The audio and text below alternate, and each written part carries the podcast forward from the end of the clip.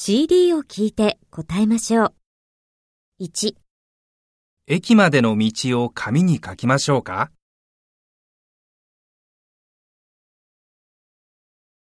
？2日本では宛名ははじめに住所を、次に名前を書きます。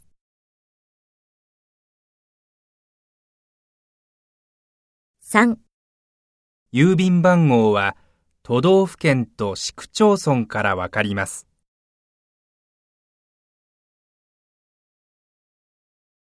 4私は書道が好きですが上手ではありません。